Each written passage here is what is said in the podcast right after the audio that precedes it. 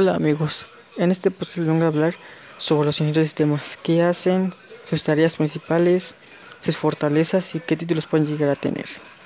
Bueno, empecemos. ¿Qué hace un ingeniero de sistemas? Es el que se carga del diseño, la programación, la implementación y el mantenimiento de sistemas.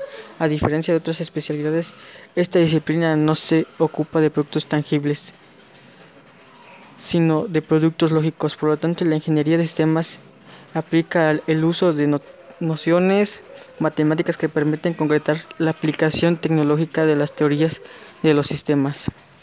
El campo de la aplicación de la ingeniería de sistemas es bastante amplio, de hecho resulta fundamental para áreas como la salud, la biología, la economía o la comunicación.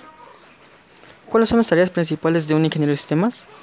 El grado de un ingeniero de sistemas es una de las carreras con más demanda en el mercado laboral. Los títulos en la rama de la ingeniería adquieren las siguientes responsabilidades. Diseñar programas, aplicar y mantener sistemas informáticos, administrar redes y sistemas de información, optimizar los datos que maneja una empresa, investigar, crear software y hardware en una empresa u organización, diseñar y mantener sitios web. ¿Qué habilidad debe tener un ingeniero de sistemas? Aunque se trata de una carrera con muchas opciones de futuro, es necesario que los candidatos gocen de unas habilidades para ejercer.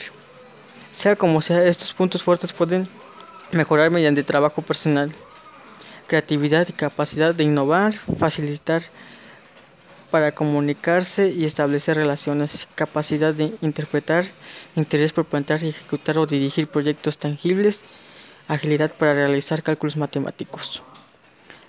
¿Qué salida laboral tiene un ingeniero de sistemas?